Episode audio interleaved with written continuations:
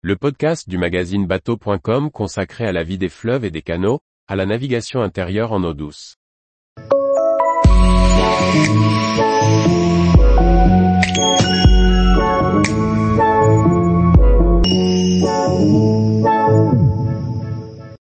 Le grand bassin de Castelnaudary, le canal d'hier et d'aujourd'hui. Rédacteur fluvial. Le grand bassin baigne la ville de Castelnaudary. Partie intégrante du canal du Midi, ce vaste plan d'eau recèle bien des richesses pour peu que l'on prenne le temps de s'y attarder. Visite guidée. Imaginez un plan d'eau de quelques 7 hectares, à la surface duquel se mire une petite ville du sud de la France. Un espace lacustre parfaitement orienté pour que la lumière déclinante joue toutes les gammes des tonalités d'un couchant méridional.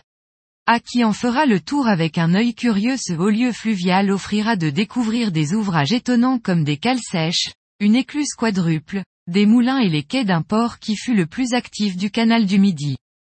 Le tracé originel du canal prévoyait de le faire passer plus au sud, dans la plaine du Lauragais.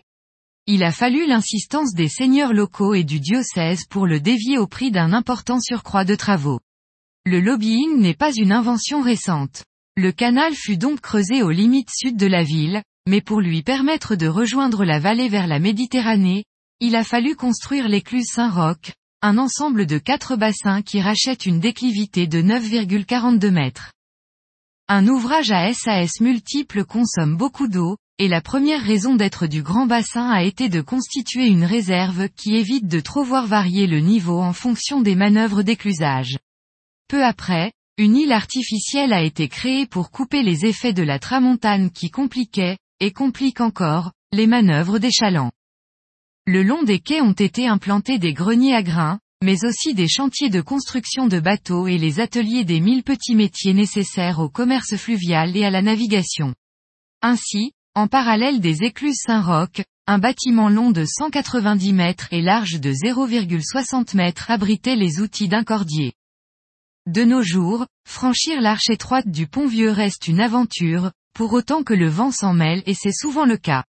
La tour ronde du moulin laisse ensuite place à un quai bas aménagé en promenade. Sur la rive opposée, la flotte du loueur le boat s'étire devant le long bâtiment qui abritait des services liés au canal.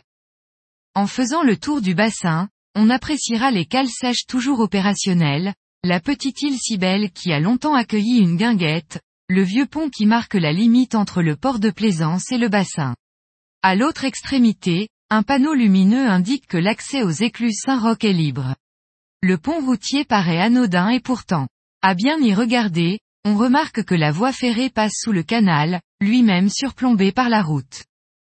Que l'on y vienne par l'eau, la route, le rail, ou même par la véloroute qui emprunte le chemin de halage, le grand bassin mérite que l'on s'y attarde et que l'on ouvre l'œil en parcourant ses rives. Avant de regagner le bord, on ne manquera pas de faire halte à la maison Escudier qui mitonne le meilleur cassoulet artisanal qui soit. Tous les jours, retrouvez l'actualité nautique sur le site bateau.com. Et n'oubliez pas de laisser 5 étoiles sur votre logiciel de podcast.